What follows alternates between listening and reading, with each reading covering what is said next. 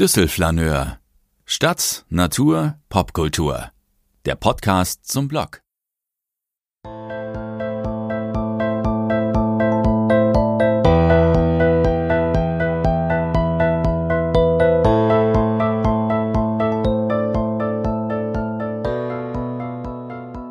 Düsseldorf als Netflix-Tatort. Ich habe keine Ahnung, worum es hier geht. Beim Vorab-Lunch hat mein bester Freund P. mich lediglich mit Schlagworten eingedeckt. Was mich erwarte, sei krimimäßig und international und quasi ein Geheimtipp. Was ja durchaus spannend, aber auch ziemlich mysteriös klingt. Gleich werde ich mehr wissen, denn bevor P. mit dem Rennrad zurück zur Arbeit in eine nahegelegene Werbeagentur entschwindet, möchte er einen der Schauplätze gemeinsam mit mir abflanieren. Dann hast du beim Kolumneschreiben einen schönen Einstieg in den Text, erklärt er. Als hätte ich seine Idee bereits abgenickt. Mein kreativer Freund P., der selbsternannte Themenlieferant. Wir spazieren durch die Karlstadt. Zunächst die Bastionstraße und dann die Bilkerstraße entlang. Bis P stoppt und mit seinem Smartphone ein Foto der gegenüberliegenden Nummer 15 macht. Ein imposantes weißes Haus mit vielen Fenstern und einem Torbogen. Brauchst du etwa Nachschub für deinen Altbauporn-Hashtag bei Instagram? spotte ich. Ach was, sagt mein nicht nur Popkultur, sondern auch Architektur begeisterter Begleiter und legt dabei die für ihn typische Mischung aus Ironie und Ernst in die Stimme. Das Foto schenke ich dir für die Zeitung. Hier beginnt nämlich deine nächste Kolumne. Wir stehen also mittags auf dieser Hier ist die Zeit stehen geblieben Straße und ich lasse die Augen schweifen und frage mich, was in meinem Blickfeld international oder krimimäßig oder nach Geheimtipp aussehen könnte. Weißt du überhaupt, welcher lokale Popstar vor langer Zeit in diesem Haus gewohnt hat? fragt P und zeigt auf die Fassade von Nummer 15. Spontan präsentiere ich einen tollkühnen Kandidaten nach dem anderen. Campino, Doro Pesch, Westernhagen, Heino, Farid Bang. Schau dir lieber mal das Schild da an, du Kulturbanause, sagt P und zeigt dabei auf die Mitte des Gebäudes. Direkt über den Fenstern des ersten Stocks entdecke ich eine Inschrift. Ich muss näher herangehen, überquere das Kopfsteinpflaster und entziffere. In diesem Haus wohnten Robert und Clara Schumann vom 1. September 1852 bis 4. März 1854. Zwei Popstars des 19. Jahrhunderts im Erdgeschoss des Hauses durch eine Gedenkstätte geehrt das Komponistenpaar Robert und Clara Schumann ist mir als Düsseldorfer natürlich ein Begriff. Aber tatsächlich war mir entfallen, dass sie einst in der Karlstadt residierten. Bleibt zu fragen, warum hat mich mein bester Freund hier hingeführt? P durchquert zielstrebig den Durchgang zum EV begrünten Hinterhof, vorbei an einem Aufsteller, der auf das dort befindliche Atelier für Schmuckdesign hinweist. Dann kommt er endlich zur Sache. In einer der Hinterhauswohnungen lebte vor zwei Jahren Christiane Paul, eine der bekanntesten deutschen Schauspielerinnen, mit ihrem Mann und ihren Söhnen. Auf meinen Und was hast du sonst noch zu sagen Blick reagiert P mit der passenden Erklärung.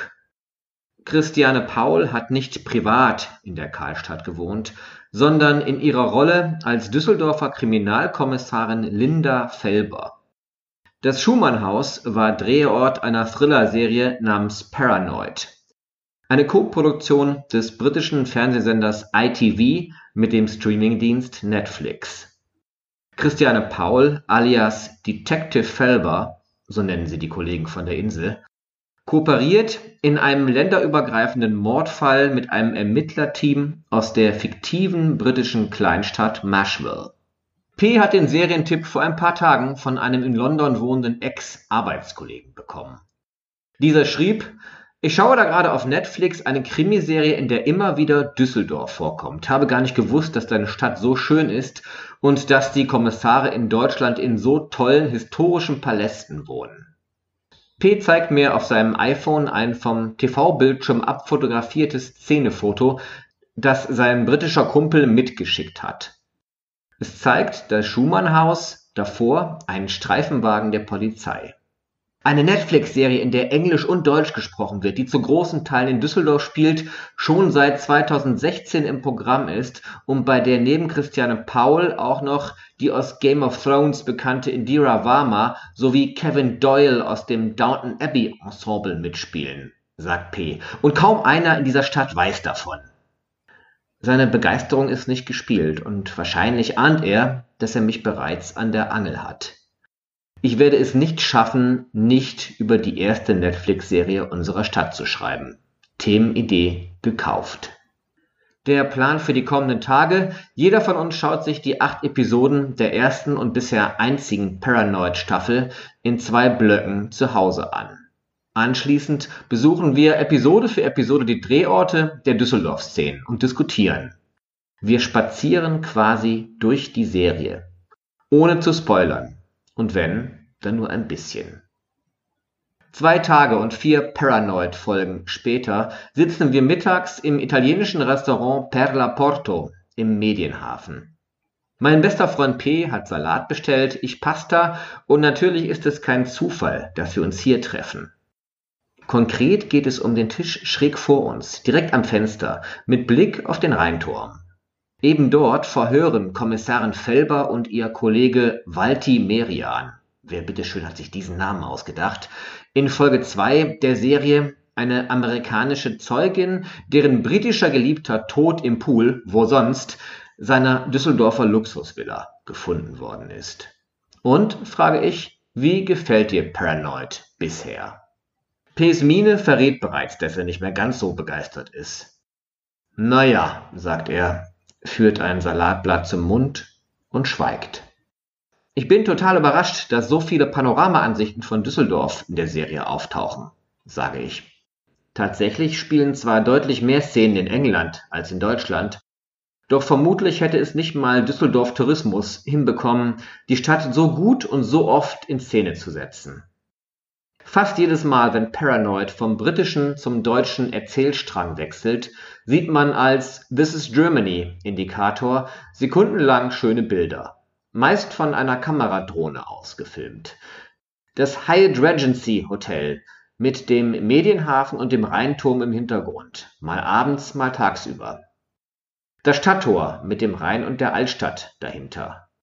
Eine von der Innenstadt-Skyline getoppte Panoramasicht auf die Unterbilker Wohnblöcke zwischen Neusser Straße, Lorettostraße und Fürstenwall.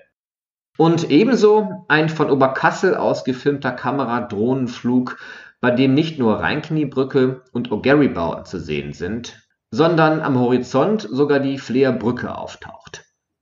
P findet dieses urbane Spektakel zwar auch gut, doch dann outet er sich als leidenschaftlicher Filmfehlerfinder.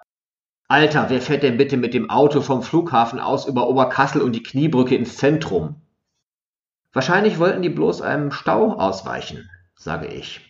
Und dann stelle ich meinem Game of Thrones liebenden Freund eine provokante Frage. Bist du bei Fantasy-Serien eigentlich genauso pedantisch? P kontert routiniert wenn es irgendwann Fantasy-Serien geben sollte, die in Düsseldorf spielen, dann ja. Nach einem kurzen Gang über den Markt am Karlsplatz, vorbei am Obst- und Gemüsestand Schier, hier ermittelt Linda Felber in Folge 3, setzen wir unser Drehort-Hopping am Hauptbahnhof fort. Nächste Station, vier Sitzschalen am südlichen Ende des Bahnsteigs auf Gleis 14. Dort fängt in Paranoid das inzwischen um einen britischen Kollegen aufgestockte Ermittlerteam die schon im Medienhafen interviewte Zeugin ab. Diese ist drauf und dran, mit dem nächsten Zug nach Paris zu flüchten. Vorher muss sie sich aber noch an ein paar wichtige Details und einen Verdächtigen erinnern, damit die Handlung weitergehen kann. Spottet P., als er ein Foto der Verhörsitzschale schießt. Jetzt kommt mein absoluter Lieblingsdialog kündigt P. suffisant an und macht sich bereit, einen kurzen Text vorzulesen, den er eigens in seinem Smartphone gespeichert hat. Es geht um die unmittelbar folgende Szene. Die Ermittler unterhalten sich in einem Hauptbahnhofsbistro mit der Zeugin, die übrigens nicht nur Amerikanerin, sondern auch Alkoholikerin ist. Und obendrein, wie P mittlerweile ergoogelt hat, von Robbie Williams Gattin Ada Field gespielt wird. Kommissarin Felber, auf Englisch, gibt es denn irgendetwas, das Sie von dem Abend noch wissen? Die Zeugin, The beer was the best. Daraufhin die Kommissarin und ihr Assistent Walti triumphierend und wie aus einem Mund, auf Deutsch, die Altstadt. Eine Viertelstunde später, wir stehen vor der Blockhaus-Filiale an der Ecke Kurze Straße Burgplatz und spazieren Richtung Bergerstraße und Wallstraße auf den Spuren von Kommissarin Linda Felber und ihren Kollegen. Das beste Bier gibt es eben nur in der Altstadt und sonst nirgendwo in Düsseldorf sagt mein Klischees fürchtender Freund P und grinst. Meinst du, wir sollten in dem Text erwähnen, dass es im Paranoid eine kurze Verfolgungsjagd über die Dächer der Altstadt gibt? frage ich. Kannst ja mal bei Netflix anrufen und nachfragen, antwortet P. Schnitt. Nachdem wir auch die Paranoid-Folgen 4 bis 8 weggeguckt haben, treffen wir uns erneut.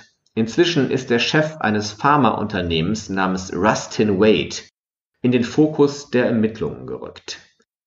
Der Konzern sitzt in der Serie die imposanten RWI-4 Zwillingstürme in Unterbilk. Mit Blick auf die Fassaden der L-förmigen Hochhäuser beginnt mein Filmfehler besessener Freund P schon wieder zu meckern. Erstens, die Düsseldorfer Ermittler fahren mit einem zivilen Dienstwagen mit Münchner Kennzeichen zum Gespräch mit dem Pharmamogul vor.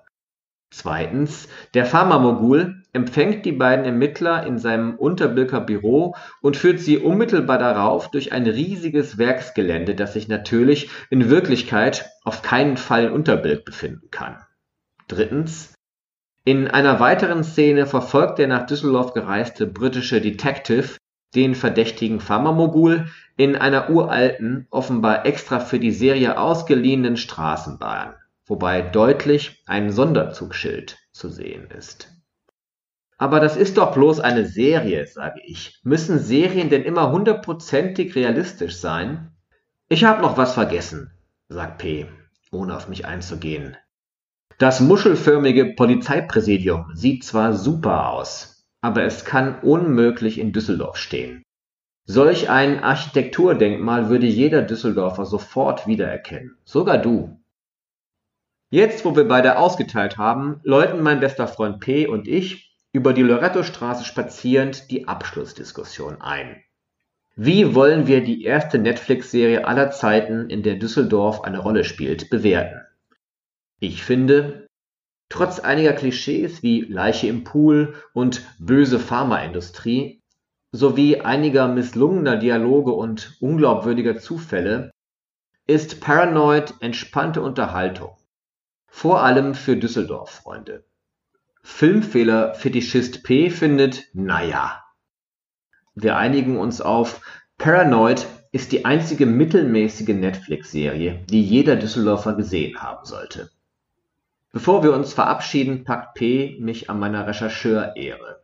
Es müsse ja wohl zu schaffen sein, herauszufinden, was für ein Gebäude das sei, das die Filmcrew ins Polizeihauptquartier von Christiane Paul und Co. verwandelt habe. Ohne diese Info sei der Artikel unvollständig. P hat recht.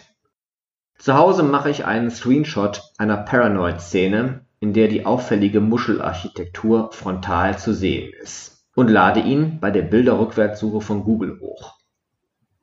Schon wenige Sekunden später lande ich auf einer Seite mit übereinstimmenden Bildern und weiß Bescheid. Es handelt sich um das Feierabendhaus Knappsack in Hürth bei Köln.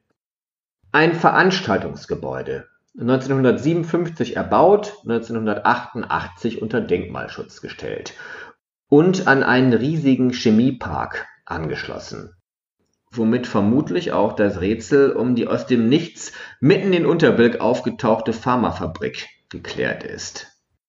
Beeindruckend aber auch ein wenig beängstigend, wie schnell so eine Rückwärtssuche funktioniert. Man könnte glatt paranoid werden.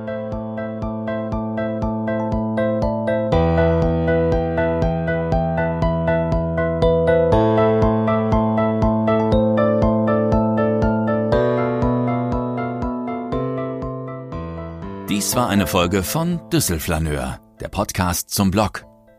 Mehr Infos unter www.düssel-flaneur.de